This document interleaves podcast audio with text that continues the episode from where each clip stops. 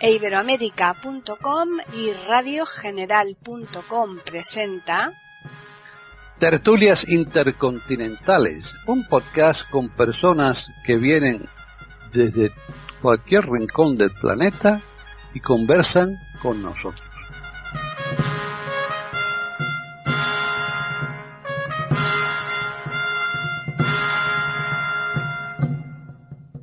¿Qué tal? Bienvenidos un día más a Tertulias Intercontinentales en iberoamérica.com. Soy Paqui Sánchez Galvarro. Hoy tenemos una invitada de honor, una invitada especial que va a tratar precisamente de aclararnos eh, todo lo que esté a su alcance sobre el tema de que hoy mm, se va a desarrollar aquí en esta tertulia. Yo creo que es un tema bastante interesante, sobre todo muy actual. De momento vamos a presentar a todos los participantes y vamos a empezar precisamente por la invitada de honor que es Ana Isa. ¿Qué tal, Ana? Bienvenida. Hola, gracias aquí estoy.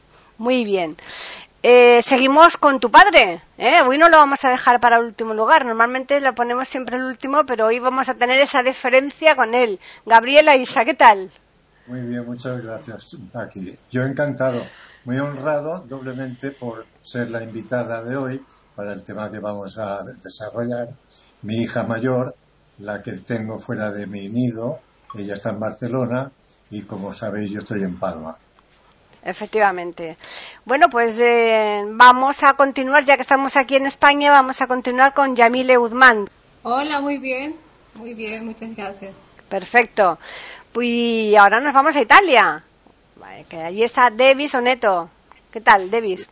Hola a todos, muy bien, gracias Paqui, muy contento de estar con vosotros, con los contertulios y sobre todo con la audiencia de este maravilloso podcast. Realmente un placer. Bueno, y ya finalizamos con yéndonos al otro lado del charco. Hoy nosotros pasamos del calorcito que tenemos por aquí, por toda esta zona, al fresquito que seguro que están pasando allí por un lado eh, la doctora René en Argentina. ¿Qué tal? Hola Paquita, un placer que me hayas invitado hoy otra vez, un placer estar con todos los contertulios, con esta invitada de honor, Ana Aiza, que es un placer, a quien le tengo cariño, aunque ella ni sabe, pero yo le tengo un cariño inmenso y una gran admiración por sus condiciones artísticas. Y mm, por otro lado, eh, agradecida por, eh, eh, por estar en esta temática que me parece realmente de actualidad, candente, interesantísima, social, cultural, económica, políticamente, en todos los aspectos, por lo cual me tiene apabullada y mm, no te he equivocado bajo cero esta mañana de temperaturas. Así que un beso a todos. bueno, bueno, o sea que hay, seguro que hay carámbanos y todo. Jorge Muñoz, ¿tanto frío tenéis por ahí en Chile? Hola Paqui, hola amigos de la tertulia. Efectivamente las mañanas están, y las noches están heladas, pero durante el día un sol primaveral. Quiero saludar también a nuestra invitada Ana Aiza, que no la conozco, pero si tiene las condiciones artísticas de su hermana Gabriela, creo que es una mujer estupenda. Pues eh, eso no lo va a tener que demostrar, pero en otro podcast distinto, en el de Platicando, eh, con sus canciones. Así que, y yo sí que tengo que corroborar las palabras de, de René y de Gabriel y de todos los que la conocen, porque yo tengo canciones de ellas y francamente lo hace genial. Así que mm, la esperamos aquí otro día. Pero hoy estamos en esta tertulia intercontinental para hablar de un tema que yo diría más bien, eh, además por supuesto que es actual, que es preocupante. Vamos a hablar de los ocupas y para ello pues eh, hemos traído aquí a Ana, Ana Isa, porque ella trabaja, ella tiene un trabajo en donde sí que tiene bastante contacto con este tema y lo conoce pues bastante bien. Así que Ana, cuéntanos. Bueno, hola a todos y bueno, os explico que yo trabajo como mediadora negociadora en una gestoría grande, que es una multinacional, y nosotros trabajamos para la recuperación de, viviendas ocupadas mm, de propiedad de bancos, ¿vale? Eh, entonces nosotros recibimos por parte de los bancos, somos diferentes departamentos, cada uno se ocupa de un banco y ellos pues nos, nos facilitan información de viviendas que tienen ellos como activos. Nosotros tenemos unos eh, gestores que son las personas que van presencialmente, porque tenemos esto, esto es a nivel de toda España. Entonces, nuestros gestores son las personas que van presencialmente a hacer la visita a esos activos e intentan sacar algo de información de los ocupantes y un teléfono de contacto que luego nosotros, con el informe que ellos redactan, eh, pues nos ponemos en contacto con estas personas para intentar negociar la entrega voluntaria, ¿vale? Ellos siempre, en el momento en que hay la ocupación, va la policía y les toma los datos porque la propiedad de esta manera pone la denuncia. Eh, claro, esto eh, de esta manera la denuncia va al juzgado y el juzgado en el momento en que llega, pues que ellos tienen sus tiempos, mandan carta a, los ocupantes para que se presenten en un juicio. Y en ese juicio, pues es el juez el que, el que, bueno, el que dictamina eh, si hay un desahucio, entonces ya va una comitiva judicial eh, para echarlos, lo que se llama, eh, lo que la gente entiende como el desahucio típico, que van allí y los sacan. Nosotros lo que hacemos es intentar llegar a un acuerdo extrajudicial y un acuerdo amistoso por el que, bueno, tenemos ciertos incentivos, como se llaman palancas negociadoras, que tenéis que entender que también por la confidencialidad de mi empresa no puedo dar muchos más detalles, pero bueno, de alguna manera llegamos al acuerdo con esos eh, ocupantes y nos entregan la vivienda el día programado, que nosotros pues entonces tenemos que agendar, programar con nuestro gestor presencial que va allí eh, y con una empresa de, que pone medidas de seguridad para que una vez vacío se supone que eso se, se protege para que no se vuelva a entrar, ¿vale? Este es el trabajo que yo hago. Un trabajo eh, arduo, desde luego. ¿eh? Bueno, sí, cuando ya le coges el tranquillo, pues es un poco siempre lo mismo, hablas con la gente y más o menos siempre hay los mismos perfiles y, es el mismo trabajo, pero sí, a veces es un poco estresante porque te pasas muchas horas hablando, mandando WhatsApps, contestando, redactando. Nosotros tenemos entonces un, tenemos que hacer un reporte que lo hacemos a través de un Excel compartido por todos nuestros departamentos y nuestros jefes y la propiedad, donde nosotros, aparte de la información que nos dan, vamos poniendo las observaciones, cada llamada que se hace que hemos hablado, que hemos pactado, cuándo va a ser la próxima llamada, en fin, se lleva un, un, pues eso, un recuento muy exhaustivo de cada cosa y tú lo has de reportar cada vez, ¿no? Entonces, bueno, cada uno tiene su manera, te lo llevas, tiene, hay algo de, digamos, independiente porque tú lo, te lo escribes a tu manera y tal, pero evidentemente hay unas directrices por parte de, de tu jefe, de tu departamento y de la propiedad, claro. Bueno, pues eh, después ya continuaremos. Eh, seguramente todos los contertulios te van a hacer preguntas, pero ahora vamos a hacer la primera ronda y vamos a comenzar por Gabriel. ¿Qué porcentaje tenéis de aciertos, por decirlo así? Porcentaje de aciertos. Bueno, a ver, lo que pasa es que, claro, eh, nosotros cuando nos entra en la cartera eh, por primera vez un contacto, contactamos con ellos y la, propiedad siempre pretende que esa entrega se haga en un plazo de un mes, mes y pico. Claro, a veces, mm, evidentemente, esa negociación puede durar hasta un año o más, depende, ¿vale?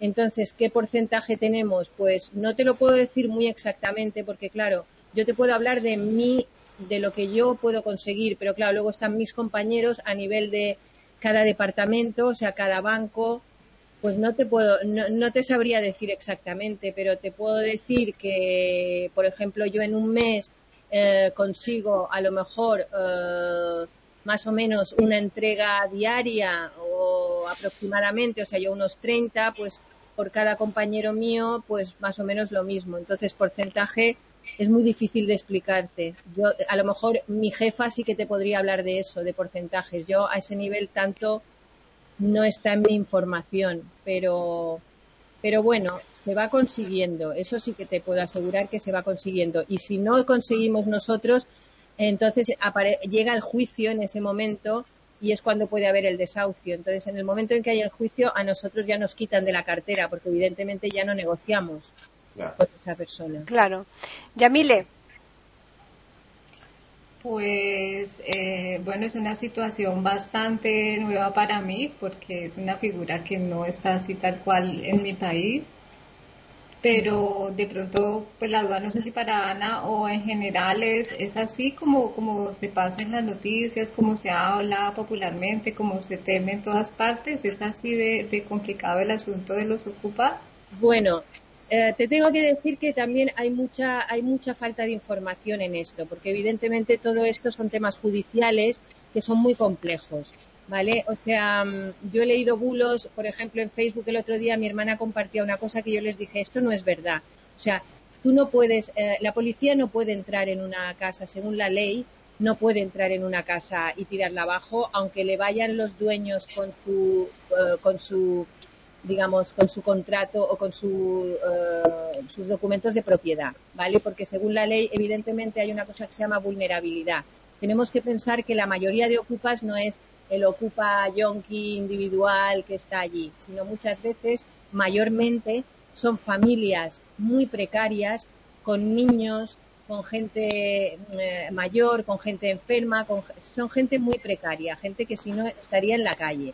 Y ocupa viviendas vacías que todo hay que decirlo también, o sea, la verdad es que con el tema del ladrillo y todo eso y de la crisis y todo esto en España, lo que pasa es que los bancos tienen miles de activos abandonados. Muchas veces son eh, bloques enteros o urbanizaciones enteras que ellos eh, les ha venido por una ejecución hipotecaria, eh, son de propiedad del banco, pero ellos los tienen allí abandonados. O sea, no.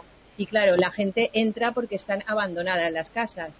Cuando tú hablas con ellos te dicen, pero es que cuando yo entré estaba hecho polvo, yo lo he arreglado, porque aquí no había nadie, porque no me ponen un alquiler social, este es otro de los temas.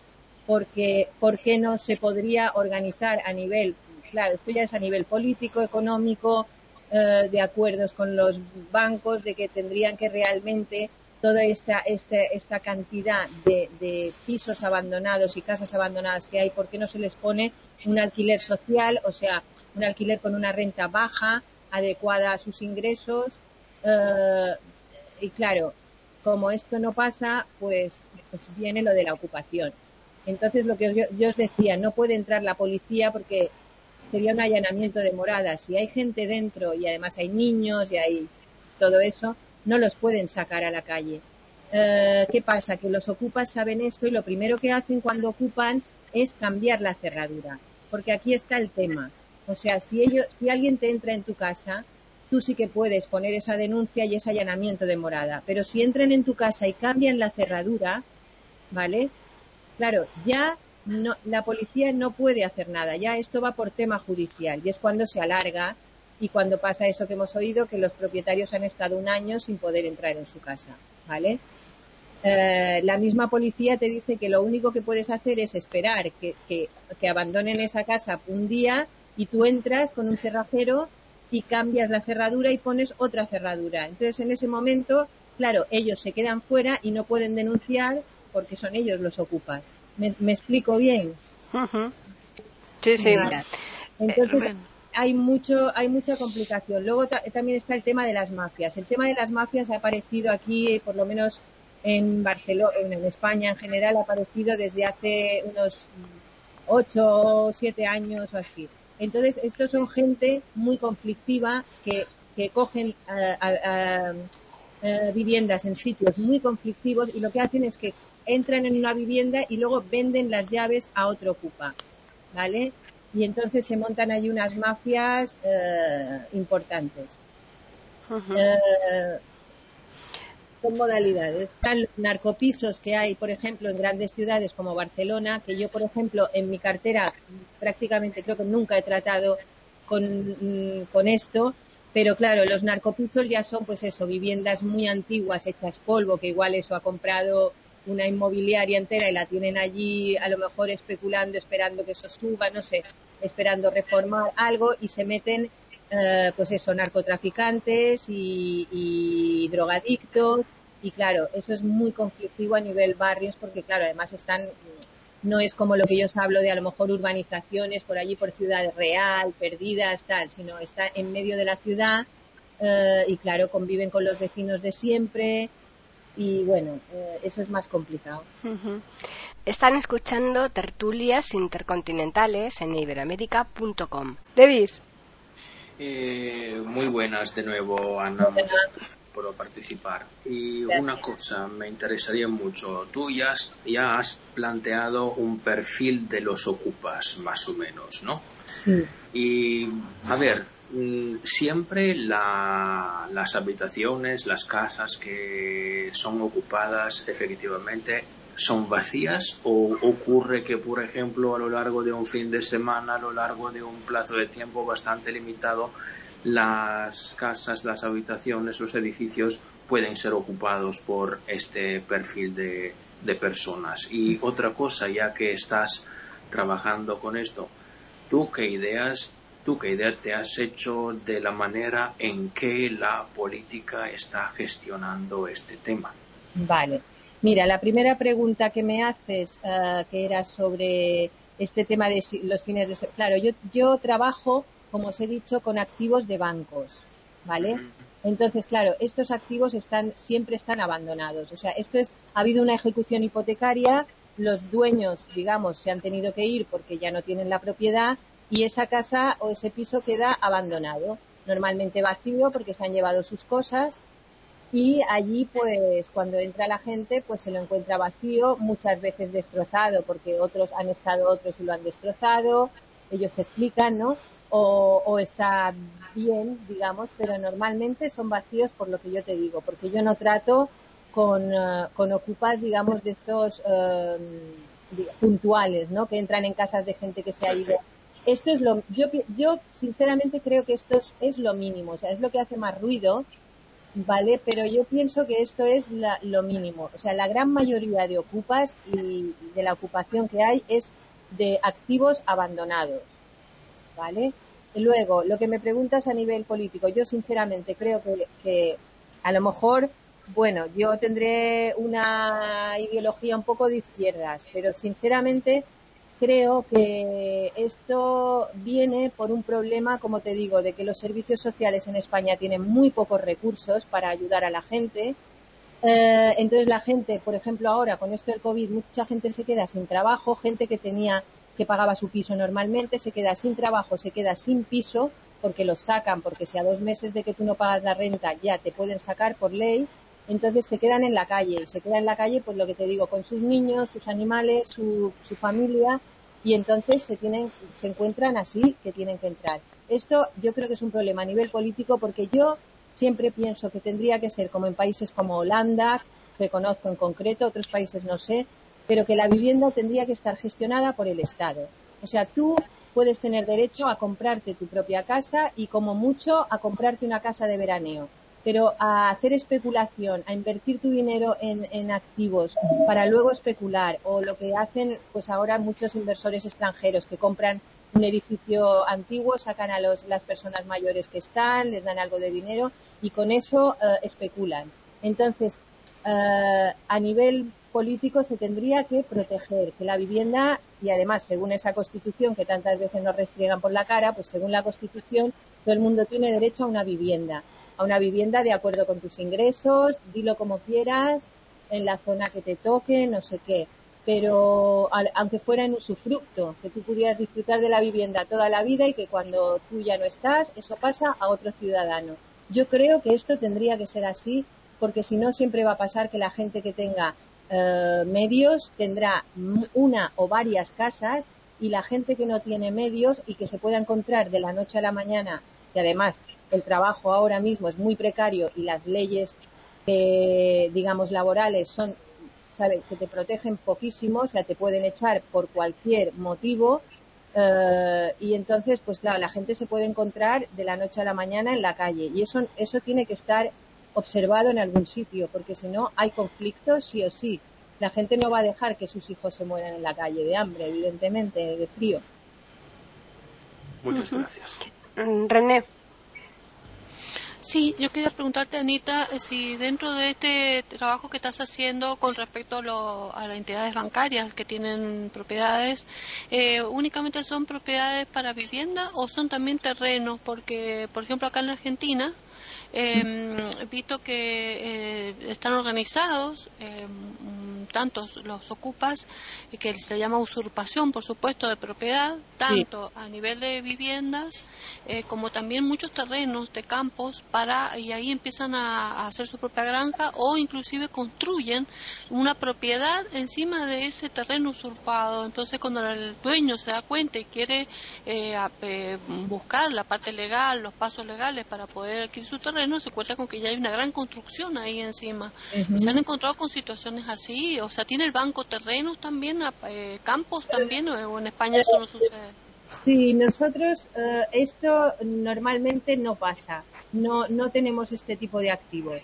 Eh, lo que tú dices de, de tener un terreno y ponerse a construir, esto aquí tampoco creo que pueda pasar fácilmente, porque enseguida los vecinos mm, dirían algo, como aquí para construir se, se, tienen que pedir muchos permisos. No, esto no es lo corriente. Lo que sí quería también, ahora que dices esto, quería decir que aparte de, los activos como viviendas, sí que en, en, muy poco porcentaje, pero sí que tenemos también otro tipo, otro perfil que no me había acordado de comentaros, lo que era el del antiguo propietario. O sea, hay muchos antiguos propietarios, quiere decir, una persona que pierde la propiedad por la ejecución hipotecaria porque no ha pagado su hipoteca y no se va de la casa, se queda en la casa. ¿Vale? ahora mismo en el departamento que yo estoy no tengo en mi cartera este tipo de, eh, de ocupante, pero sí que sí que en otros que he tenido, en otros eh, he, estado en otros departamentos que es para otros bancos, sí que he tenido este tipo de ocupante. A este tipo de ocupante eh, se le ofrece muchas veces la condonación de la deuda que le pueda quedar por la hipoteca o se le ofrece mm, o, eso, a veces hay antiguos inquilinos que se les puede ofrecer un, contrato de alquiler nuevo con la nueva propiedad, ¿vale? Pero yo, por ejemplo, curioso, como casos curiosos, pues por ejemplo, he tenido una, una, uh, una guardería infantil ocupada. O sea, mm. era una guardería infantil que funcionaba como negocio y entonces los propietarios pues perdieron, digamos, la propiedad, pero han seguido, uh, han seguido funcionando. Y estos son los casos mucho más complicados y difíciles, eh, aunque parezca que no, aunque parezca que es gente, digamos, más legal, entre comillas, pues ahí es donde te encuentras muchas más barreras para la negociación, porque la secretaria te dice que el gerente no está, y no está, y no está, el gerente te dice que no quiere saber nada, y allí pues es cuando se te enroca mucho eh, la negociación.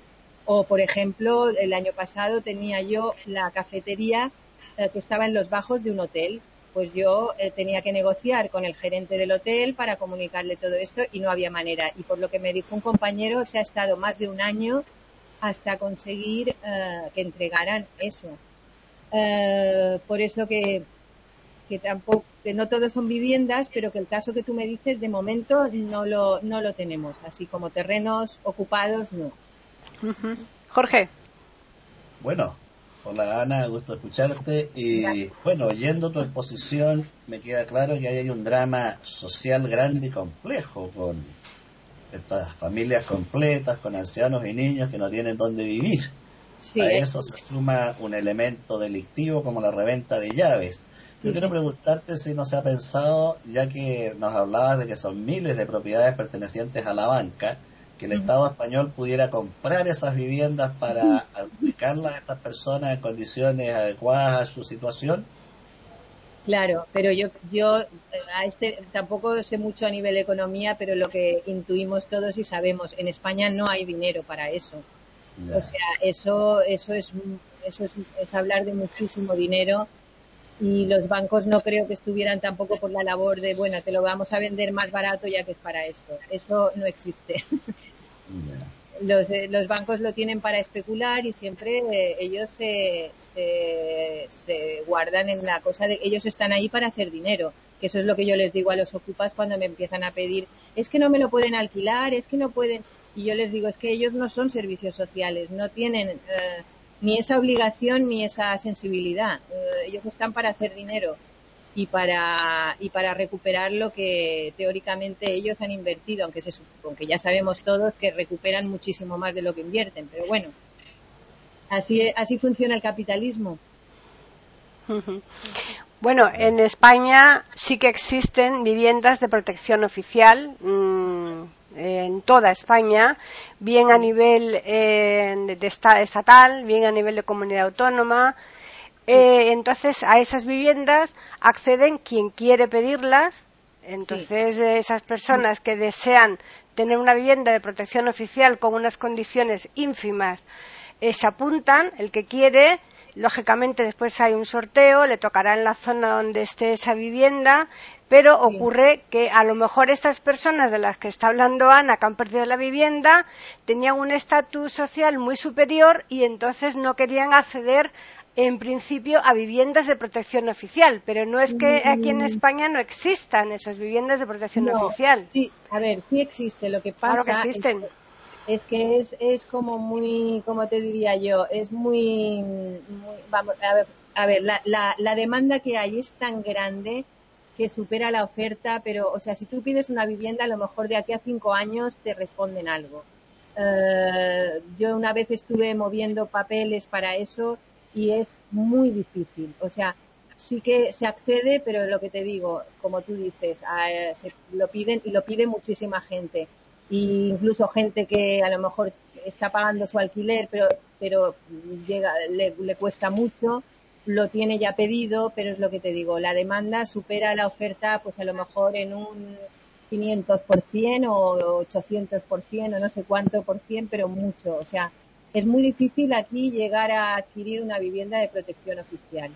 La demanda es muy grande. Bueno, yo, eh, yo te hablo de Madrid. Yo Barcelona no lo conozco. Yo sé que aquí en Madrid eh, gente joven, parejas jóvenes que eh, la solicitan y cuando pasan dos o tres años que se van a casar ya tienen la vivienda.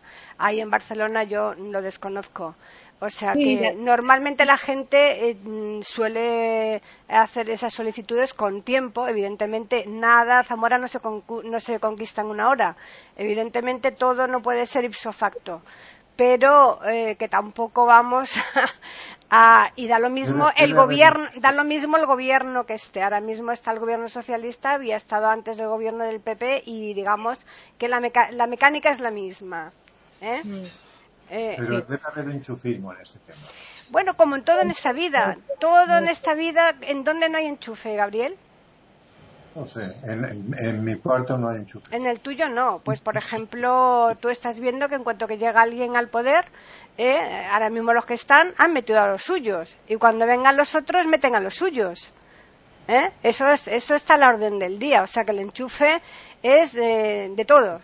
Ahí, nadie, nadie puede poner la mano en el fuego, porque se va a quemar seguro. Yo por eso, yo por eso pienso que lo de la vivienda social y eh, que suena muy bonito, pero que como digo no llega, no alcanza realmente a solucionar el problema que es mucho más grande.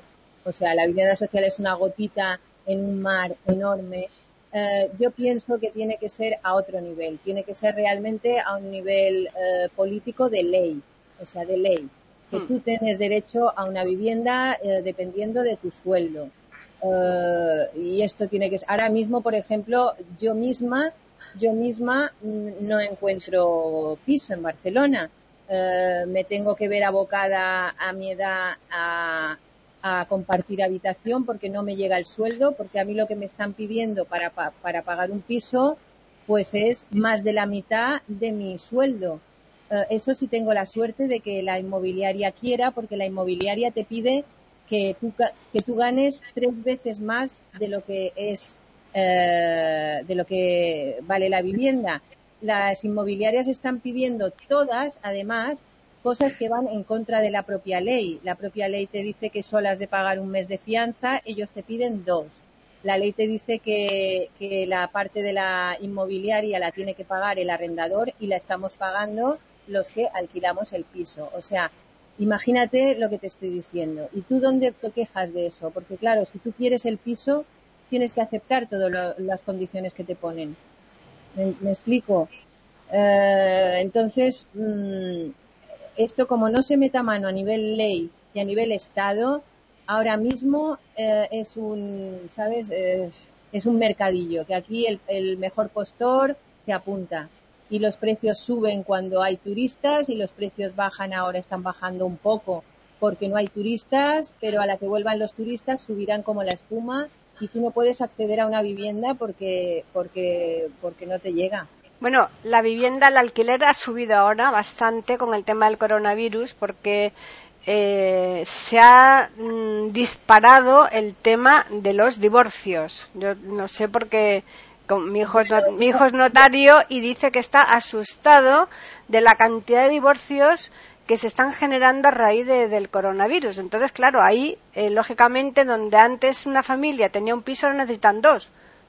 Sí, no, pero yo no estoy de acuerdo con esto. Bueno, con los divorcios seguro que es así, pero con lo de los precios, yo misma, que como estoy, como os digo, ahora en búsqueda, que el día uno, eh, teóricamente, ya tengo que estar en otro sitio, pues estoy buscando y han bajado muchísimo por el tema turismo. O sea, por ejemplo, donde yo estoy buscando, hmm. que es una zona que hay muchos pisitos eh, que son muy pequeños, que solo tienen una habitación. Estos pisos hasta antes del coronavirus valían 850 euros. Imposible para mí, por ejemplo. Eh, ahora esos mismos pisos están bajándolos a 600 euros. Eh, que eso, andan entre 650 y 600 y va bajando. Va bajando porque de repente con la cantidad de turistas que había aquí, de pisos que la gente tenía puestos en alquiler para turistas pues claro, no se están llenando y los propietarios que no quieren tener eso parado, pues algunos, otros no, otros lo mantienen, otros esperarán, pero hay muchos que lo están adaptando, pues eso, a, larga residencia, porque ven que si no se quedan sin, sin eh, mm, ¿Cuentas con tiempo para hacer una segunda ronda, Ana, o ya te, te es complicado? Uh, ¿Deprisita? ¿Deprisita? Puedo estar, sí, venga. Venga, pues a ver, Gabriel, comienza, empieza tú. ¿Eh? ¿Tú, tienes alguna pregunta o pasamos a.? No, yo paso, Pasa, Yamile. No, yo también paso ahorita. No Pasas, vale, pues perfecto. Eh, vas a tener más tiempo, Ana. David. Sí, Ana, solamente una aclaración, por favor. Tú has dicho que efectivamente lo que ocurre es, mm, lo que ocurre más frecuentemente es que se ocupen eh, estos edificios públicos, estos edificios que pertenecían a unas personas privadas que luego se han abandonado y cosas así. Y entonces con las casas privadas este fenómeno de, la, de los ocupas ocurre bastante, bastante menos o en efecto no se puede saber con certeza lo que ocurre a nivel de fenómeno ocupas, así dicho? Eh, yo, sinceramente, creo que lo de las casas privadas ocurre bastante menos. Eh, sí que ocurre y sí que pasa, porque todos lo hemos oído, pero no en la grandísima cantidad que yo te digo, que yo, por ejemplo, yo en mi cartera tengo ciento y pico y normalmente manejamos entre ciento o doscientos cada uno y somos allí un montón. O sea, eh, mayormente, mayormente son ocupaciones porque, claro, también es lo que te digo, aparte de, un yonki o gente delincuente realmente que pueda ocupar pisos así como Ah, y otra modalidad que nos he explicado, que es aquí en Barcelona, que supongo que en Madrid grandes ciudades existirá, son los pisos turísticos ocupados. Que hace poco salió la noticia que habían detenido a una mujer que creo que yo una vez hablé con ella cuando yo buscaba un piso y entonces es gente que, que ocupa eh, pisos eh, eh, y entonces se dedica a, publicitarlos en las páginas para turistas y alquilan lo que es un piso de tres habitaciones, pues empiezan a meter literas allí y meten a gente que viene de turista y paga poquísimo, ¿vale? O sea, este tipo de este tipo de ocupación que hablamos, o sea, de, de, de casas privadas que entra la gente y tal, ya te digo, yo diría que es mínimo y que pasa sobre todo en grandes ciudades. En la mayoría de sitios de ciudades más pequeñas y pueblos y tal, evidentemente no, no, no ocurre porque hay mucha más vigilancia vecinal, no sé, es otra, es otra dinámica. Muy bien, perfecto. Muchísimas gracias. René. Sí, no, preguntarle nada más, eh, o sea, yo quería hacer comentarios de mi país, algunos aspectos parte peculiares de mi país, pero preguntarle a Ana, ya que se va, Em, si esto, este proceso inicial que hace, haces tú, Ana, con respecto al diálogo, la conversación, WhatsApp, los primeros pasos, digamos, para charlar con la persona que ha hecho la usurpación de la propiedad, en las condiciones que sea y en las circunstancias que sea esa propiedad, eso, eh, ¿serían los pasos civiles de acción dentro de lo legal eh, antes que se vaya y pase a lo, a lo, a lo penal? Exacto. Esto, esto, es un, esto es un acuerdo extrajudicial, Por, parte de la propiedad. O sea, la propiedad les, propone que en vez de ir a juicio y que haya el, eh, la, la, posibilidad grande de que los desalojen, pues que ellos se puedan ir con algunos beneficios que, como os he dicho antes, no voy a dar detalles porque ya es cuestión de confidencialidad de empresa y tal. Claro pero nosotros les damos algo para que ellos, eh, bueno, se convenzan de entregar, digamos, ¿vale? Que ya os podéis un poco imaginar por dónde va la cosa y tal. Pero es eso. O sea, haces el negocio, el negocio, un negociado de es Un, es un negociado. ellos me dan las llaves, nos dan las llaves y firman como que ya han dado las llaves, entonces la propiedad eh, desestima ya la, la, la, denuncia contra ellos y ya pues ese juicio no se lleva a cabo, les quitan esa denuncia y, tienen su propiedad otra vez el banco. Perfecto. Jorge. Gracias, Ana. De nada. Quería preguntarte, Ana, si en los inmuebles devueltos por los Ocupa hay mucho deterioro físico del, del inmueble o no. ¿Cómo, ¿En qué estado se devuelve? Sí, hay muchos que hay muchos que sí, que, que, se llevan todo y que te dicen, la ventana me la llevo porque las he puesto yo, de aquello, vale, vale. Lleva, tú, si tú la has puesto, llévatelo. Luego otros que te, que te dicen, bueno, pero es que tengo que limpiar la casa antes de, de dejarosla, que no, mujer, no hace falta que la limpies, tú no te preocupes. Porque, ¿sabes? hay de todo y te puedo decir que, bueno, que mayormente están en un estado bien y a, veces desastroso, sí. Pero claro, es lo que hablamos, como al fin y al cabo eso no va a ser para alquilarle a una, a una persona, sino normalmente es porque el banco lo quiere para tener su activo y venderlo a lo mejor a otro fondo o a, ¿sabes? Mm, no es, digamos, fundamental ni se les pone una denuncia por, por desperfectos. Esto ya es igual. Una vez ya han, han, entregado, lo importante es que entreguen y, y ya es lo que te digo, hay de todo. Bueno, pues te agradecemos mucho, Ana, que hayas estado aquí con nosotros. Sabemos que tienes muy poco tiempo y que has hecho ahí un esfuerzo grande para compartir de este rato con todos nuestros oyentes. Y en otra ocasión te esperamos, ¿eh? Para ese tema o para cualquier otro, ¿eh? Muy bien, por supuesto, encantada. Pues nada. Gracias a vosotros, espero que os haya servido de algo. Seguro que sí, ¿eh? Gracias. Seguro que sí. Gracias, adiós. Cariños. Mm. Están escuchando tertulias intercontinentales en iberoamérica.com. Bueno, pues entonces ahora vamos a continuar nosotros y mm, Ana nos ha planteado el tema desde la perspectiva de la propiedad eh, bancaria de mm, pisos en que son propietarios los bancos y que es la, la, especialidad de ella y después por supuesto ahora vamos a desarrollar la otra parcela que yo no sé exactamente en qué cuantía existirá las ocupaciones, pero yo sí que sé que existen y mucho, entre otras cosas porque yo lo he padecido. Eh, y conozco bastante gente. Entonces vamos a partir desde Gabriel, que nos quería poner un audio, ¿verdad, Gabriel? Bueno, un trabajito que he hecho yo, eh, que es el Word, y entonces este, explica bastante bien todo lo que se ha planteado aquí desde el punto de vista jurídico sin entrar en grandes profundidades.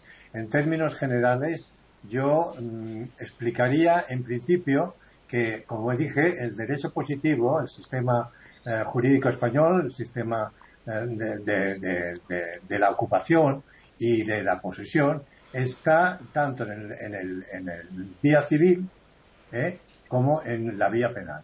Entonces, en la, en la vía civil existen los interdictos. Entonces, el artículo 460 del Código Civil Español contempla la pérdida de la posesión en cuatro supuestos. ¿eh? El caso de abandono, el caso de cesión, en caso de destrucción de la cosa, hablamos, y también de la ocupación por otro poseedor. Entonces, en este campo, en el cuarto supuesto, es en el que entra el supuesto este de la ocupación. Lo que pasa, Gabriel, que en ese caso, en ese cuarto supuesto, si salvo que haya cambiado, han de pasar 20 años, ¿no? Para dar. Verás, esa es la, la, la, usucapión. Claro, por eso te digo que, es más o menos eh, a lo que estamos tratando. Lo que contempla, perdona, Paqui, lo que contempla el 460 es un año de ocupación. y, se, y, se, remite al artículo 444 del Código. Y entonces el, poseedor antiguo es cuando puede presentar interdictos para recuperar la cosa poseída. Entonces, eso es una vía que no está muy empleada. Sin embargo, como se ha visto, es la vía penal la que realmente se acude en lo que ha estado explicando Ana y en lo que es la práctica eh, jurídica actual. El, campo penal del artículo 243.2 problema de gran calado y muy actual que ha aparecido mucho más en este verano ya que se han incrementado bastante las ocupaciones y eso ha llevado consigo que haya opiniones para todos los gustos con diferencias en la calificación de varios magistrados y juristas de prestigio en este campo. Pues bien, por mi parte tengo que hacer constar de antemano que mi especialidad no es, como todos saben, el derecho penal, pero dispongo de suficiente información al respecto para hacer constar de forma general lo que considero deben incluir las nuevas, imprescindibles y urgentes disposiciones legales que modifique la actual normativa con independencia de dónde y cómo se incluyan en el Código Penal y Ley Enjuiciamiento Criminal, en el primero calificando la pena y en el segundo la forma de actuar por el actor, fuerzas de seguridad y por el mismo juzgado con claridad absoluta para que no haya dudas y distintas valoraciones por unos y otros, pues no hay que olvidar nunca que el art. 33 de la Constitución reconoce la propiedad privada y el art. 18.2 determina que el domicilio es inviolable, lo que permite, como a continuación se verá, que tengan capacidad de denunciar todos aquellos que tengan su domicilio en la vivienda ocupada, naturalmente con título suficiente. Denuncia que se puede presentar en la comisaría o guardia civil de la zona donde se encuentre la vivienda. Dichas fuerzas de seguridad deben mandar preventivamente efectivos de las mismas y requerir a los ocupas que están en la misma para el abandono voluntario, pues en otro caso se pasará al juzgado de guardia que corresponda. Tramitación si esta actuación de las fuerzas de seguridad no tiene resultados, como antes se ha dicho, se debe pasar la denuncia al juzgado de guardia que corresponda con toda urgencia y que debe ser ratificada allí por el denunciante. En todo caso, el juzgado tiene que realizar un trámite procesal urgente de tal manera que en 48 horas se dicte orden de desalojo y su ejecución por las fuerzas de seguridad que corresponda. Este plazo procesal puede ser de cuatro días máximo si el denunciante no es el propietario conforme se indica en el párrafo anterior y ha habido que requerir a la propiedad legitimación activa y pasiva. En el caso de que sea el propietario quien denuncia, debe bastar con nota simple del registro de la propiedad, pues la escritura pública da constancia de la compra, pero no que luego se hubiera vendido. Lo mismo digo para el usufructuario.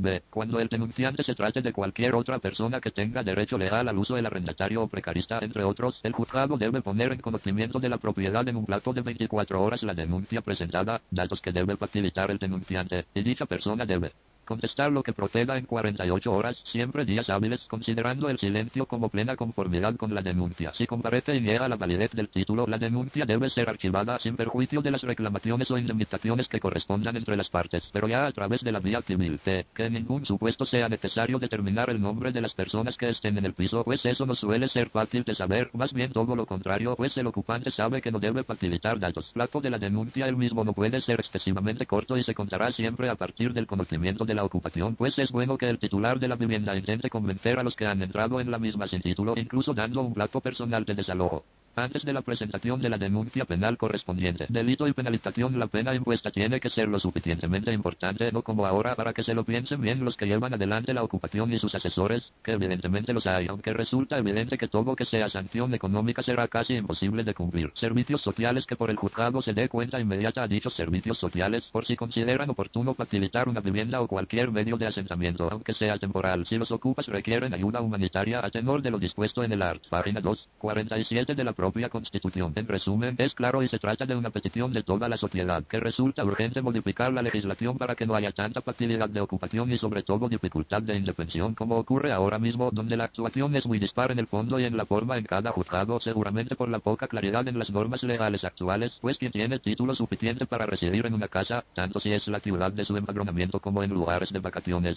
está con miedo y preocupación de lo que puede pasar en cualquier momento sin que encuentre defensa suficiente de sus derechos, a pesar de que como ha Quedado dicho, es la propia Constitución la que reconoce y ampara la propiedad y el domicilio correspondiendo al Estado, como también se ha indicado anteriormente, ayudar, en su caso, a las personas necesitadas, pero nunca a cuenta del ciudadano. Comenzamos a analizar la denominada ocupación ilegal de viviendas como fenómeno en auge en los últimos tiempos, máxime teniendo en cuenta las numerosas viviendas que las entidades bancarias y fondos de inversión tras la crisis se han visto obligados a incluir en sus activos, produciéndose con dicho fenómeno el enfrentamiento de dos derechos constitucionales como son, por un lado, el derecho a la propiedad, que se configura como un derecho del ciudadano previendo el apartado tercero del art. 33 que nadie podrá ser privado de sus bienes y derechos sino por causa justificada de utilidad pública o interés social mediante la correspondiente indemnización y de conformidad con lo dispuesto por las leyes. Por otro lado, el derecho a la vivienda digna y adecuada, art. 47 de la Constitución Española, la Ley 2500-1978, que es un principio rector de la política social y económica. En este sentido debemos recordar lo establecido en el artículo 47 de la Constitución Española que establece literalmente, todos los españoles tienen derecho a disfrutar de una vivienda digna y adecuada. Los poderes públicos promoverán las condiciones necesarias y establecerán las normas pertinentes para hacer efectivo este derecho, regulando la utilización del suelo de acuerdo con el interés general. Segundo, regulación legal. La denominada ocupación ilegal encuentra su respuesta penal en nuestro Código Penal actual en el capítulo dedicado a delitos contra el patrimonio y el orden socioeconómico, y en concreto en el capítulo quinto titulado de la usurpación. El artículo enlace 245 del Código Penal dispone de forma literal al que con violencia o intimidación en las personas ocupare una cosa inmueble o usurpare un derecho real inmobiliario de pertenencia ajena se le impondrá además de las penas en que incurriere por las violencias ejercidas la pena de prisión de uno a dos años que se fijará teniendo en cuenta la utilidad obtenida y el daño causado. Página 3. El que ocupare sin autorización debida un inmueble, vivienda o edificio ajenos que no constituyan morada o se mantuviere en ellos contra la voluntad de su titular, será castigado con la enlace pena de multa de 3 a 6 meses. Vamos a centrar el presente estudio en el punto 2 del citado artículo 245, por ser este el supuesto más planteado ante los tribunales de justicia en la actualidad comúnmente denominada ocupación pacífica. El tipo penal del art. 245.2 del CP, la ley 3996-1995, contiene dos modalidades distintas de comisión. La primera, la de ocupar sin autorización debida, y la segunda, la de mantenerse contra la voluntad de su dueño. La modalidad delictiva específica de ocupación pacífica de inmuebles del número 2, segunda del Tribunal Supremo de 12 de noviembre de 2014, señala cuáles sean esos requisitos indicando que son A. La ocupación sin violencia o intimidación de un inmueble, vivienda o edificio que en ese momento no constituya morada de alguna persona realizada con cierta vocación de permanencia. B. Que esta perturbación posesoria pueda ser calificada penalmente como ocupación, ya que la interpretación de la acción típica debe realizarse desde la perspectiva del bien jurídico protegido y del principio de proporcionalidad que informa el sistema Sistema Penal, 49, la Ley 12.415-2007, 3 Ordinal Masculino, de la Carta de Derechos Fundamentales de la Unión Europea. Desde ambas perspectivas, la ocupación inmobiliaria tipificada penalmente es la que conlleva un riesgo relevante para la posesión del sujeto pasivo sobre el inmueble afectado, que es lo que dota de lesividad y significación típica a la conducta, por lo que las ocupaciones ocasionales o esporádicas, sin vocación de permanencia, o de escasa intensidad son ajenas al ámbito de aplicación del tipo T, que el realizador de la ocupación carezca de título jurídico que legitime esa posesión, pues en el caso de que hubiera sido autorizado para ocupar el inmueble, aunque fuese temporalmente o en calidad de precarista, la acción no debe reputarse como delictiva el titular deberá acudir al ejercicio de las acciones civiles procedentes para recuperar su posesión. D. Que conste la voluntad contraria a tolerar la ocupación por parte del titular del inmueble bien antes de producirse, bien después, lo que especifica este artículo al contemplar el mantenimiento en el edificio contra la voluntad de su titular, voluntad que deberá ser expresa. E. Que concurra dolo en el autor que abarca el conocimiento de la ajenidad del inmueble y de la ausencia de autorización unido a la voluntad de afectación del bien jurídico tutelado por el delito, es decir, la efectiva perturbación de la posesión del titular de la finca ocupada. Como veis, el, el, derecho español, sobre todo en el Código Penal, se establece el procedimiento tal como nos ha explicado Ana y aquí está especificado con mayor rotundidad. Una serie de requisitos que establece ese artículo que se ha mencionado y que ha hecho lectura de él. Claro, a la hora de interpretar los jueces se encuentran con un conflicto de intereses o de derechos. Hay dos derechos en conflicto. El derecho a una vivienda y el derecho de propiedad del dueño. O sea, que el buenismo del sistema español, del sistema jurídico español, hace que incluso algunos magistrados apliquen la eximente de necesidad, de extrema necesidad o de grado de necesidad. Por lo que contaba Ana, de que incluso hay eh, ocupas que alquilan o se hacen cargo de unos niños, no son propios para a la hora de hacer valer unos intereses o unos derechos que no tienen, pues mm, hacer inclinar su balanza a, a favor y los jueces, en este caso, no están de acuerdo. Las sentencias e incluso la jurisprudencia no se ponen de acuerdo, ni siquiera la doctrina. Por eso está el estudio que yo me he procurado del el cambio de, orientación en la, en la, en la, aplicación de, de este artículo, que muchos piden su aprobación, y que se plantee otro sistema como el que, por ejemplo, planteaba Ana. O sea, derogar en el Código Penal, ya veis que la pena que se, que se impone es mínima, es, es ridícula. Entonces, estas leyes se tienen que modificar. Entonces ya es una cuestión del legislativo, el gobierno, los partidos políticos, que interpreten que esta situación es insostenible y que hay que modificar el sistema. Mm, vamos a, participar todos ahora, cada uno exponiendo el tema que conozcas, tal y como lo conoce, o si quiere eh, trasladar preguntas al resto de compañeros y ya pues debatimos un poco esta cuestión. Yamile. Bueno, eh, yo les quería comentar la situación que se da en mi país. No es la misma figura que aquí, por lo que he escuchado en Colombia, en Cali.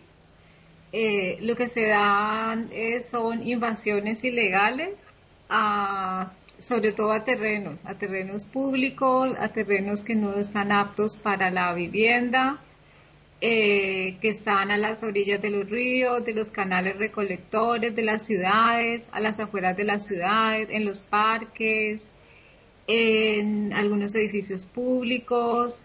Eh, y lo que se da es porque, digamos, por la situación de violencia que ha vivido eh, varias de, nuestras regiones durante tanto tiempo, pues mucha gente mm, ha estado amenazada su vida y directamente ha tenido que salir de su casa, de su tierra, porque pues si no, eh, pues corría peligro, ¿no? Eh, inminente. Otros, pues porque la situación de, guerra, de violencia también dejó muchísima miseria y, las oportunidades para construir una vida en el sitio donde estaban, pues era muy, muy poco. Entonces eh, se dan los movimientos, ¿no? Las migraciones a las ciudades grandes y ya pues, se ocupan esos espacios de forma ilegal en unas condiciones de vida pues muy precarias y entonces em, pues allí lo que se espera es que luego los gobiernos reubiquen a las personas les, encuentren pues soluciones de vivienda adecuadas hay muchas personas, muchos grupos, muchas familias, muchas comunidades que sí pues han sufrido por la guerra y no, no les ha quedado digamos muchas más alternativas que hacer eso, pero igual que pues al parecer como en todas partes hay muchos otros que se han aprovechado de la situación y también mm, lo que se dice, mafias al, al respecto. Ahí en Cali, por ejemplo, sectores como, bueno, Cali está atravesada por un río, que es el río Cauca, y se tiene un farillón, un, dique, para poder que el río pues no inunde la ciudad. Entonces sobre ese dique eh, llegan a vivir muchas personas y luego pues tienen que hacer el desalojo que yo no entiendo por qué esperan tanto tiempo y entonces claro eh, es lo que dijo René hace un rato ya tienen construcciones grandes algunas industrias cosas así y pues el gobierno debe tratar de responderles por todo eso y, y buscarles pues un sitio adecuado o indemnizarles no y aparte pues está el riesgo grandísimo que corre la ciudad porque si se rompe el dique pues la tragedia es horrorosa. O gente que se ha tenido que desplazar en masa por desastres naturales que también pasan mucho y entonces en primer lugar son albergados en digamos un coliseo, un estadio y luego ya pues ellos eh, pues muchos no, no quieren salir mm, con la idea de, de que luego les den una casa o, o una tierra o algo así. Y luego otro grupo, es, eh, digamos como otro aspecto de esto, es el de las comunidades indígenas, que ellos pues tienen, claro, su lucha por tierras desde muchísimos siglos atrás. y entonces reclaman tierras ancestrales que eh, terratenientes pues ellos dicen que les han quitado, pues se las toman a veces, eso hay lugares en los que es peligroso, ¿no? Los enfrentamientos con la policía y tal, porque ellos insisten en ocupar ciertas tierras. Y también otras veces, sí, hay tierras que se quedan baldías, desocupadas, y también las, em, también las ocupan. Es, es como eso, es más eh, con esa dinámica. Davis. Bueno, me parece que eh, gracias a la intervención de Ana hemos tenido una posibilidad importante de arrojar un poquito de luz sobre un tema que es un tema bastante complejo. Eh, siguiendo mi opinión y mi pensamiento, efectivamente yo corro el riesgo de caer en la demagogia, en eso, eso lo reconozco, pero también hay que, en mi opinión, precisar unas cosas. En primer lugar, en Italia este tema está convirtiéndose en un tema bastante frecuente porque tenemos aquí también muchísimas casas, muchísimos edificios ocupados. No es un fenómeno tan frecuente como en España, eso me parece bastante claro, pero sí que es un fenómeno que está llamando mucho la atención. Así que el tema es lo que ha planteado Gabriel y es un tema complejo. Es decir, es posible pensar que una persona para tener una casa adecuada, adecuada, un edificio adecuado, tenga que ocupar la casa o la habitación o el edificio que pertenece a los demás. En mi opinión, eso no puede ocurrir y no debe ocurrir.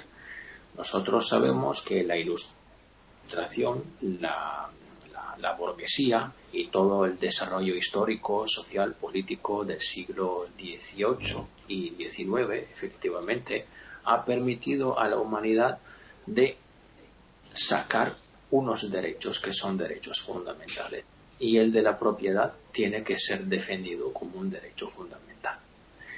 Yo sinceramente eh, creo que eso es el problema y, es lo que tenemos que defender. No se pueden admitir delitos en este sentido. Aunque la gente pueda tener necesidad, claro que tiene una necesidad, pero esa necesidad tiene que ser acudida, tiene que ser atendida por el poder público, por el Estado. No se puede no cumplir con la ley. La ley tiene que ser respetada en todo caso, aunque tengamos un problema de conflictos entre, eh, entre los artículos del derecho en España, como nos has explicado bien. Están escuchando tertulias intercontinentales en iberoamérica.com. Eh, René. Bueno, me parece muy interesante todo lo que se ha estado tratando hoy en la mesa. He estado analizando muchísimas cosas, todo lo que ha hecho Ana, Gabriel, Davis, Yamile, Jorge, Davis. Eh, y tú, Paquita, también, que has introducido algunas cosas interesantes. Eh, en cuanto a mi país, por ejemplo, ocurren eh, situaciones parecidas a las que comentaba también eh, Yamile, porque justamente nosotros tenemos en Latinoamérica vastos terrenos. Ustedes conocen la inmensidad que es Sudamérica, lo vasta que es y lo poco poblado que está, porque sabemos muy bien que la densidad poblacional está concentrada en, las capitales y en las ciudades más importantes, pero sabemos muy bien que entre poblado y poblado hay inmensidades, kilómetros y kilómetros y kilómetros de terrenos vacíos. Ustedes saben que es inmensa Latinoamérica y esos terrenos vacíos están ocupados por campos áridos, por campos que no son sembrados, que son terrenos fiscales que le pertenecen a los estados. Eh, por supuesto que las comunidades, eh, están las comunidades indígenas, nativas, que todavía perduran, que son antiquísimas, que están desde sus primeras épocas, no sabemos desde cuándo. Por ejemplo, acá en Mendoza, donde vivo yo, en el norte de Mendoza, o sea, Mendoza tenía como cinco o seis tribus ¿no? importantes que eran eh, indígenas, no, son, no eran civilizaciones maravillosas como estamos hablando de las que pueden conocer en Europa, los incas, los aztecas, los mayas, sino civilizaciones, acá por ejemplo en Argentina había más de 100 tribus, eh, de, tribus primitivas que eran recolectores, eh, pescadores este, y algunos eran asentados que vivían, eh, estaban en vida sedentaria. En el norte de Mendoza estaban los huarpes y lucharon hace años atrás, en el comienzo del siglo XXI, lucharon y lucharon hasta que finalmente los gobiernos eh, le dieron sus tierras, le dijeron que por derecho la tenían y se las adjudicaron. Y ahí te encontrás un montón de huarpes que estaban en abogacía, que no estudió la carrera de abogacía, eh, son indígenas que no sé cómo vivirán, no, no he recorrido esas zonas, pero este, han estudiado en la universidad, han usado la universidad pública que hay en, que pertenece a la Universidad Nacional de Cuyo, han estudiado filosofía y letras, han estudiado eh, ciencias políticas, han estudiado abogacía y después han defendido todo lo que han podido con toda la fuerza de ley de su idiosincrasia y de su patrimonio y han logrado recuperar sus tierras. Y en el sur eh, argentino, como por ejemplo Neuquén, provincias más al sur, eh, luchan los mapuches por sus tierras y hay matanzas, asesinatos, cuerpos desaparecidos, la gendarmería que está luchando contra todo eso. Bueno, o sea que una palabra, todavía seguimos la lucha de esos llamados ocupas. Y después tenemos la parte más este, primaria, en las zonas aledañas a los grupos este, civilizados de ciudades, de pueblos, que en los, los terrenos fiscales, más eh, cerca de ríos, de zonas que les convenga, donde hay un arroyo o algo así, se asientan un grupo humano bastante voluminoso, con mujeres y niños que se sientan en el piso y dicen, acá no me saca nadie, con mi niño, mi abuela, mi tío, mi pariente, y empiezan a construir sus chozas con lo que encuentran, latas, cartones, plásticos, lo que sean. Esas villas de emergencia son dramáticas, porque caen los gobernantes, caen los intendentes de los distintos intendentes, son las autoridades de las que ustedes llaman autonomías, de los ayuntamientos que ustedes llaman en España, bueno, acá en municipios, caen los intendentes de los municipios a ver cómo pueden arreglar y negociar. Y tratan de darles un perímetro a cada uno y finalmente les piden que paguen. Y muchos dicen, nosotros queremos pagar, no queremos vivir gratis, queremos pagar nuestro pedazo de tierra, pero queremos que el Estado nos lo dé, porque ¿qué pasa? Al no haber economía, al no haber sustento económico, a estar en una situación tan grave económica en Argentina, a estar en un default, en una emergencia económica grave desde hace muchísimos años, más de 30, 40, 50 años, que cada vez está peor, no tiene presupuesto para idear planes de vivienda. La población aumenta, los inmigrantes han aumentado, de China, de Bolivia, de todos los países latinoamericanos, y no hay cómo darles propiedad, ni siquiera a los jóvenes universitarios. Por ejemplo, eh, yo tengo dos hijas, por ejemplo, solteras, y mi hija que trabaja, tiene dos trabajos, trabaja todo el día, y no le alcanzaría nunca el presupuesto para una propiedad para ella, ni para un departamentito de un ambiente, porque siempre se le va a dar prioridad en algún plan que se haga de vivienda. Estatal no hay ninguna, eh, hay muy pocas y los recursos que hay que ganar son para familias más completas, porque siempre le van a dar prioridad a la familia que tenga mm, hijos. Entonces, ¿qué hace una persona que, que, un joven que estudió, se recibió, trabaja y quiere acceder a una propiedad? No, no es como antes. Años atrás, cuando yo era más joven, más o menos habían planes el Instituto Provincial de la Vivienda y Institutos Nacionales de, la Propiedad y de Vivienda que le daban posibilidades y planes accesibles. Ahora no, ahora son eh, onerosísimos, superan cinco o seis veces el sueldo de una persona que tiene dos trabajos. Entonces, ¿quiénes pueden alcanzar a eso? Muy pocos. Por otro lado, se me plantea a mí personalmente una cuestión mm, bastante seria. Yo no soy ni socialista, ni de izquierda, ni me interesa ninguna eh, cuestión política. Simplemente trato de ser eh, equilibrada y de decir, si una persona heredó, heredó eh, 10, 15 propiedades, campos, bueno, eh, la justicia será la, la, legal, la que se ha impuesto por la ley para que haya orden y no haya anarquía en una nación, pero hay muchísima gente muchísima gente que conozco que tiene muchísimas, muchísimas propiedades, pero porque trabajaron terriblemente porque tienen la capacidad mental y la intelectualidad para poder adquirir esos bienes. Le costó muchísimo sacrificio obtenerlo, lo han mantenido, lo han pagado, lo siguen manteniendo y que le usurpen esa propiedad que le, cuesta, le ha costado toda una vida de trabajo, no me parece a mí eso justicia social. La justicia social en base al sacrificio de otros no se debe hacer. Es como si yo quisiera obtener felicidad a costa del sufrimiento de otros. ¿Entienden? O sea que también hay que ser la equidad, el hombre siempre con la misma vara. ¿Cómo mide la equidad? ¿Quién tiene la verdad para saber qué es lo que es equidad en, dentro de cualquier condición política, capitalista o socialista? ¿no? Entonces ahí viene la pregunta, ¿dónde está la justicia? Entonces la justicia tiene que ser la ley y la ley es que cada uno tiene su propiedad, que por algo la tuvo, si se la regalaron, si la heredó, si se la obsequiaron, si la obtuvo por propio mérito, eso es cuestión personal. Y nadie puede invadir lo personal, porque lo individual, yo creo que hasta un lama, despojado de todo en el oriente, ¿no es cierto?, que vive en una cueva y que come de un cuenco su arroz, no creo que quiera que venga otro lama y le invada su, su, su gruta. ¿Me entiendes? O sea, hasta, hasta, hasta un animalito, nadie quiere que le, invade, invadan la guarida. Todo el mundo tiene derecho a lo que consiguió poder mantenerlo y que otros se lo invadan no me parece justo.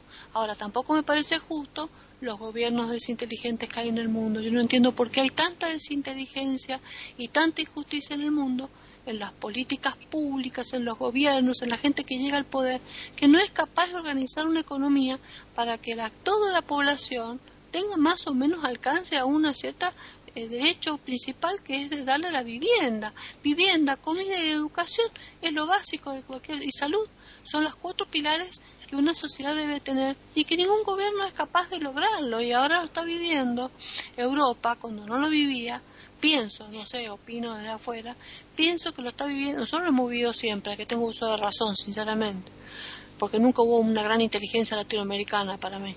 Pero en Europa, que han sido más inteligentes, que tiene un mundo viejo, antiguo, que tiene tantas experiencias, pienso que lo debe estar viviendo por todas las inmigraciones que han habido. Es tan grande las inmigraciones que han invadido de Latinoamérica, de Asia y de África a los países este, europeos que llega un momento que han desordenado Europa.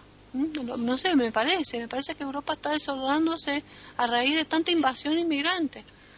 Eh, pero de todos modos, no me parece justo eh, esta cuestión de ocupar un terreno que no te pertenece. Si una persona, acá ocurre también que hay planes, planes que municipales eh, de vivienda, que con una carpeta que se hace donde una, se anota una familia, empieza a pagar la primera cuota y no puede pagar más y se va y abandona la propiedad. Entonces están los observadores que perimetran eso, que van viendo que esto está abandonado y lo ocupan. Y después se van al municipio y piden que les renueven el plan y le dan una carpeta y siguen pagando la casa. Eso me parece más menos bien porque eh, estaba hecho bajo un plan que no fue pagado y se abandonó más o menos Ana nos hablaba de esas propiedades que mucha gente abandonaba porque no podía seguir pagando y que pertenecían a los bancos. Entonces, bueno, pienso que el banco le podría dar un nuevo plan a esa gente que tiene voluntad de pagar. Ahora, el, vivo, el astuto, el oportunista, el que está viendo la oportunidad de invadir un terreno, de cambiar la cerradura, de actuar, de, actuar delictivamente, de aprovecharse del otro, esa, e, eso me parece a mí delictivo y maligno, no me parece bien intencionado. Una cosa es la necesidad y otra cosa es la delincuencia. No porque yo necesite voy a ir a robar. No me puedo meter en lo que no me pertenece porque por más necesitado que esté, prefiero vivir en la calle antes que ir a invadir lo que no me pertenece.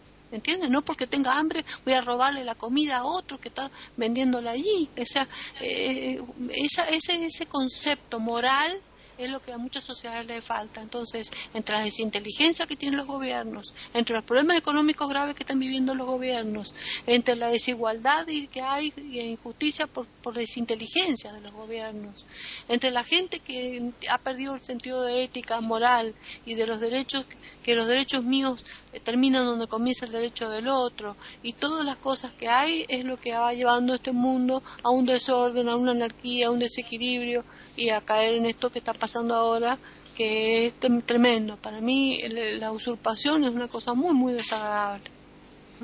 Jorge.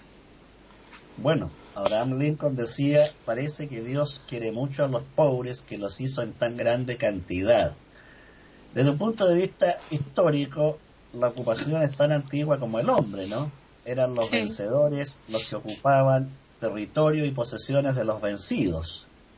Los romanos fueron los grandes maestros de la ocupación, ¿no? Cuando las legiones romanas dominaban pueblos enteros por toda Europa, Después venían los legisladores romanos que eran maestros en el tema y celebraban convenios con los vencidos, ofrecían la protección de la gloriosa Roma y los vencidos comprometían su lealtad al imperio.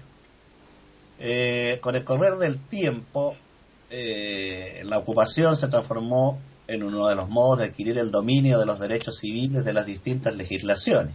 Hay que recordar que todos los estados que conocemos se construyeron sobre el despojo de los pueblos originarios, de modo que no hay nadie libre de ocupación.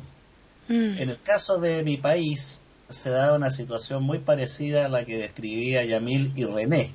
Acá se dan las tomas, tomas de territorios vacíos, de campos, de, de terrenos eriazos, entonces llega un grupo de pobladores, 50, 70, 200 personas y se instalan allí con sus familias.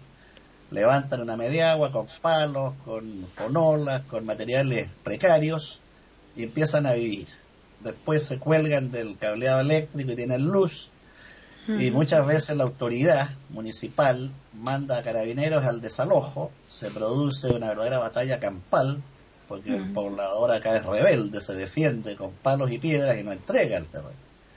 Y a veces si logran desalojarlos, eh, vuelven, después vuelven y a la toma dos, tres veces y muchas, en muchas ocasiones triunfan y se constituye ahí una villa, como decía René, una población, logran a futuro agua potable, la urbanización del terreno y surge una nueva población. Yo creo que esta es la historia completa de Latinoamérica. Yo no hablaría, a diferencia de René, de la inteligencia americana inferior y la europea superior. La superior inteligencia europea en una sola guerra dio el lujo de tener 70 millones de muertos. No sé qué muestra de inteligencia es aquello. Yo creo que la inteligencia, afortunadamente, por designio de los dioses, está repartida por todos lados. Y así como hay gente brillante y noble, hay imbéciles en todos lados. De modo que no tengo esa división. Eh, desgraciadamente, eh, está el problema del crecimiento demográfico, ¿no? que ha sido muy grande en relación a los terrenos y la falta de visión de los gobiernos no solo en América, sino en muchas partes. Y por supuesto que el problema de los migrantes se ha transformado en un problema tremendo. Acá en América lo, tenimos, lo tuvimos perdón, con eh, eh, los venezolanos que salieron por miles hacia Colombia, Brasil, Perú, Chile, Argentina y se han ido por otros lados. También ocurrió con las dictaduras militares latinoamericanas en que argentinos, chilenos, uruguayos emigraron a Europa y a distintos países que tuvieron la generosidad de acoger a estas personas. De modo que es una historia que se repite mucho y que va a requerir más que inteligencia, algo que nos falta mucho, que es bondad. Más que hombres inteligentes y mujeres inteligentes, falta en la humanidad gente buena. Inteligencia hay mucha. Han habido criminales inteligentísimos. ¿eh? Eh, allá que el destripador no lo pidió nunca la policía inglesa, se burló de ella. No, puede haber sido un tipo tonto. Eh, hubo gánsteres famosos en Estados Unidos que manejaron como quisieron ciudades enteras, ¿no? Al Capone fue descubierto por un problema tributario, no por sus crímenes. De modo que el tema no es la inteligencia, sino falta de generosidad, de ese crecimiento espiritual al que tanto hemos aludido en estas tertulias eh, aquí. Eso es todo. El tema de realmente es complejo, eso está claro, eso no, no cabe duda, eh, pero también hay que tener en cuenta que efectivamente hay normas que se van contradiciendo unas a las otras. Está el derecho de, lo de la vivienda, todo el mundo tiene derecho a la vivienda y el derecho de la propiedad. me parece muy bien, pero la persona que se gasta un dinero, que hace un esfuerzo a lo largo de su vida para adquirir una vivienda, no tiene por qué ser el, el, eh, el, el que asuma el que el pobre, el que no tenga en ese momento una vivienda, pues que tenga que darle la suya. Sobre todo cuando en montones de casos resulta que el ocupante está dejando en la calle al propietario. ¿eh? Porque Ana nos ha planteado aquí el tema desde la perspectiva de bloques de viviendas de bancos. Que eso, al fin y al cabo, es tremendo porque al banco se le hace un daño grande porque ese piso lo tiene ocupado y no, y no puede, evidentemente, volverlo a vender de momento. Pero el, cuando el afectado es el particular, eso es vamos, gravísimo, porque conozco casos y ya os digo que yo a mí me ha pasado en Barcelona. También tengo que decir que la ocupación esta de la que estamos hablando aquí hoy en este programa, en esta tertulia de Iberoamérica, mm, para mí creo que el tema más grave está en Barcelona. ¿eh? Que, que no quiere decir que no exista en toda España, pero sobre todo la, población ahí en Barcelona de ocupas es mucho más elevada que en el resto del país. Y eh, desde luego que hay muchos particulares afectados y que cuando salen de su casa, como yo comenté la semana pasada vosotros a micrófono cerrado, eh, personas que salen de su casa al trabajo y que cuando vuelven se encuentran que su casa la, la han invadido, que han cambiado la cerradura y que les cuesta un año, dos años el poder recuperarla, eso es tremendo. ¿eh? Eso es gravísimo. La normativa, ahí sí que tendría que ser la normativa mucho más drástica para estas personas, porque el que una persona propietaria tenga que verse implicada y dos años malviviendo con las familias porque su, su casa ha sido invadida Ah, y, para poder recuperarla se tenga que gastar dinero en abogados, en juicios, porque el particular no tiene los medios que tienen los bancos para, eh, bajo cuerda, dar estas cantidades o lo que les dé a estas personas para que, se marchen ¿eh? de forma eh, tranquilamente, les devuelvan las llaves y que le diga, mira, oye, que yo te voy a dar tanto y tú me das las llaves y aquí paz y después gloria. Eso el particular por lo general no lo tiene. ¿eh? Y entonces la situación es tremenda. Y yo os digo que conozco casos muy, muy, muy fuertes. Y sin embargo, pues la legislación también tendría que estar amparando a estas personas y no a los ocupas que me parece muy bien, ellos necesitarán una vivienda, pero en muchísimos casos estas personas son gente drogadicta, son gente que no quieren trabajar, que es muy fácil apropiarse de lo ajeno ¿eh? sin el mayor, el mínimo esfuerzo. Y entonces de esta manera, claro, ¿eh? Ahí todo fantástico y que después tú que tengas que estar pasando calamidades para recuperar una propiedad tuya y una, una el poder tener una familia porque también hay familias enteras y dices tú bueno es que hay familias que han ocupado tu casa pero es que también han echado a otras familias con niños y con todo ¿Eh? o sea que esta situación es muy, muy comprometida, muy tremenda y que desde luego yo sí que creo que todos, todos los gobiernos, me da igual que sea de un lado que de otro, de la tendencia que sea, esto lo deberían desde luego tener en cuenta y arreglar lo antes posible. Vamos a hacer una ronda muy pequeña porque nos hemos pasado mucho de tiempo y estas tertulias no pueden durar tanto. Así que, por favor, eh, simplemente, pues una opinión a modo de resumen de cada uno. Empezamos por Gabriel. Sí, una, una guinda de, de, parte mía. Efectivamente, el derecho a la propiedad es un derecho, yo diría, natural. Eso está en los derechos humanos y en todos los derechos está recogido en el derecho natural. Como se ha explicado, incluso los animales tienen derecho a su madriguera. La invasión de esa propiedad es delito, es delito. Y las sociedades tienen que protegerse con sus leyes para defender esos derechos de los ciudadanos. Entonces, eh, actualmente vemos que el sistema no está bien planteado. He pretendido con mi exposición hacer ver que es necesaria una reforma urgente, urgente, pero de aplicación inmediata. No quede simplemente en la ley, en, la letra, ni en el espíritu, sino en la práctica diaria de los tribunales y echar a los, los ocupas, porque yo, a pesar de que mi hija está en este tema que nos he explicado, yo considero que eso es fomentar la ocupación, porque se está dando hilo, se está dando caña a que muchas mafias eh, se dediquen a este tema. Claro. No quiero alargarme más y dar posibilidad. Por supuesto, con esas, con esas indemnizaciones bajo cuerda. Yamile. Claro. Pues yo lo que creo es que sencillamente lo que siempre se, se dice, ¿no? La, la máxima de los derechos es que siempre el, el derecho de uno, la libertad de uno va hasta donde no se lastima ni se, ni se vulnera la de los demás tanto por, por, por, ejemplo, el derecho a la vivienda también de los que son propietarios de su casa o si alguno tiene porque necesita eh, ganar algún dinero con ella o por lo que sea, que pues para algo la tiene, como por ejemplo en el caso de, de nuestras ciudades, de mi ciudad en Cali, donde eh, muchas ocupaciones lo que ponían era en riesgo aspectos públicos muy importantes, como les comenté, del río, como ocupar los escenarios públicos, donde también los jóvenes y mucha gente tiene derecho al deporte o a la movilidad, ¿no? Muchas de esas cosas, pues claro, también son derechos de los demás, entonces creo que lo importante es eso, es que pues todos tenemos derechos y hay que buscar la forma de podernos garantizar todos. Uh -huh. David. Bueno, yo no tengo mucho por añadir a lo que ya he dicho, así que cierro con una pregunta, que es una pregunta que no, que no es retórica, pero es una pregunta que me parece el caso de proponer.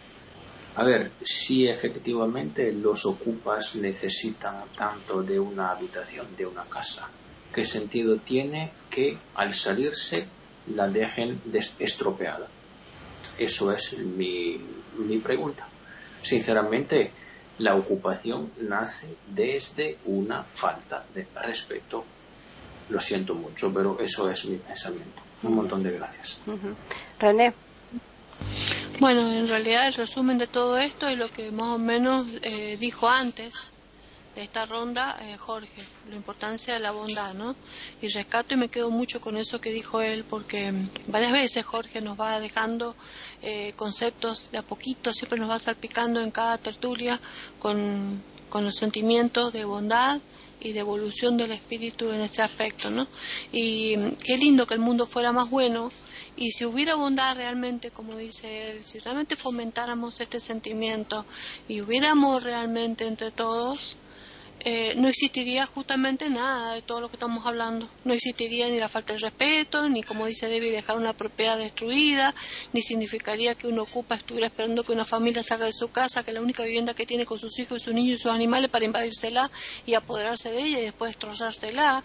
No existiría eh, la invasión de la propiedad ajena, no existiría eh, gobiernos que, que, que, que, corruptos que, que no, manejan, no manejan el dinero y no piensan en las sociedades jóvenes que necesitan salud, alimentación, nutrición, vivienda, techo y educación, no existiría nada de lo que está pasando. Entonces, roguemos, breguemos para que los oyentes y todas las personas sean más buenos y, con, y tiene razón lo que dijo Jorge, más que inteligencia es bondad. Dentro, por supuesto, se necesita inteligencia para hacer bien las cosas y los negociados, los negociados no, negocios como corresponde en cada país, para que haya bondad y esa bondad traerá equidad y traerá justicia para que estas cosas terribles que estamos viviendo, tan feas, tan desagradables, no existan. Uh -huh. Jorge. Bueno, junto con insistir en lo que dije antes, que es solo el crecimiento personal el que puede solucionar los problemas de fondo de la humanidad, por supuesto que suscribo el respeto al derecho de los demás. Sería imposible una convivencia pacífica si no se puede respetar el uno al otro. Y no toda la gente que tiene propiedades son multimillonarios. Mucha gente ha adquirido su bien raíz con grandes esfuerzos, con trabajo de toda una vida. Eh, aquí debe ser el Estado, a través de los gobiernos de turno, quienes solucionen el problema de la pobreza y la indigencia. Tampoco tengo esa fe tan eh, total en la ley. Podemos tener la mejor ley de tránsito del mundo, pero mientras haya sujetos dispuestos a pasar con luz roja van a seguir habiendo infracciones. Por eso es que insisto en que la solución de fondo es el cambio de cada uno. Como dice el viejo aforismo chino, en la medida que te cambias a ti mismo, cambia el mundo. Uh -huh. ¿Me Pues, Sí. Sí. Siguiendo el hilo de lo que acaba de decir Jorge, del aforismo chino, yo aplicaré un concepto del derecho romano.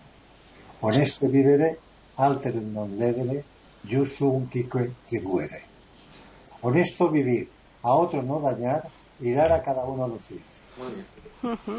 Dar a cada uno lo suyo, porque como comentaba antes Ana, no solamente los ocupas eh, se dedican a eh, meterse en viviendas que realmente las quieren para vivir ellos, sino que eh, muchas veces, como nos ha comentado ella, esas viviendas la- las convierten en negocio.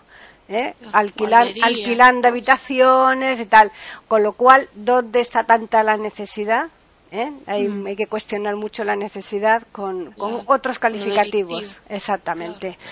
Vamos a mm, dar los correos que tenemos nosotros aquí para el correo y mm, también el Twitter para que nos puedan escribir los oyentes que lo deseen, que es tertulias arroba eiberoamerica.com y el Twitter que es eiberoamerica con las iniciales E, I y la A de América en mayúsculas. Y agradeceros como siempre eh, la presencia vuestra y sobre todo la de Ana, que ha sido un extraordinario, que nos ha venido muy bien para que ella nos aderece el tema de- desde la perspectiva de la ocupación en las viviendas de los bancos. Así que ya a los oyentes les emplazamos para el próximo lunes aquí en iberoamérica.com, donde les ofreceremos una nueva tertulia intercontinental.